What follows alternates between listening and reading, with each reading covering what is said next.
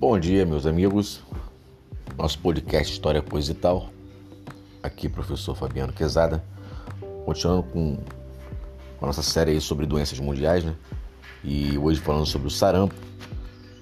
O sarampo é uma doença infecciosa aguda, viral, transmissível, extremamente contagiosa e muito comum na infância.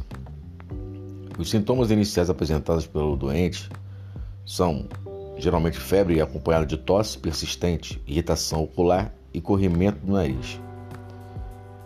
E após estes sintomas, geralmente há o aparecimento de manchas avermelhadas no rosto, que progridem em direção aos pés, com duração mínima de três dias. Além disso, pode causar infecção nos ouvidos, pneumonia, ataques, convulsões e olhar fixo, lesão cerebral e morte, Posteriormente, o vírus pode atingir as vias respiratórias, causar diarreias e até infecções no encéfalo.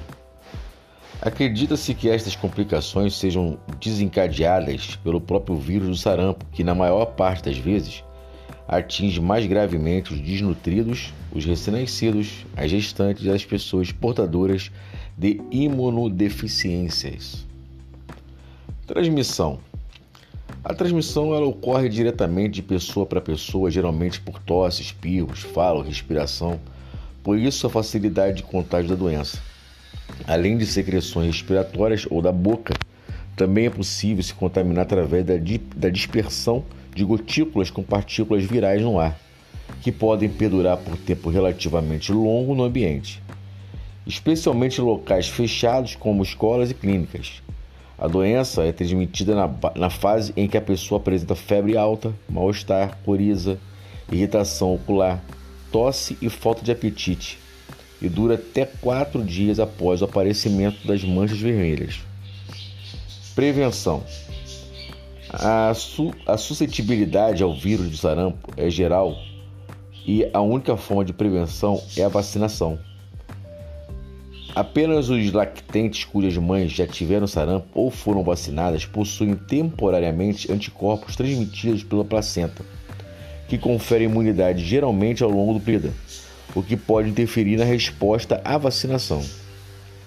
Com o reforço das estratégias de vacinação, vigilância e demais medidas de controle que vêm sendo implementadas em todo o continente americano desde o final dos anos 90, o Brasil e os demais países das Américas vêm conseguindo manter suas populações livres da doença. Atualmente há o registro de casos importados que, se não forem adequadamente controlados, podem resultar em surtos e epidemias. Os principais grupos de risco são as pessoas de 6 meses a 39 anos de idade.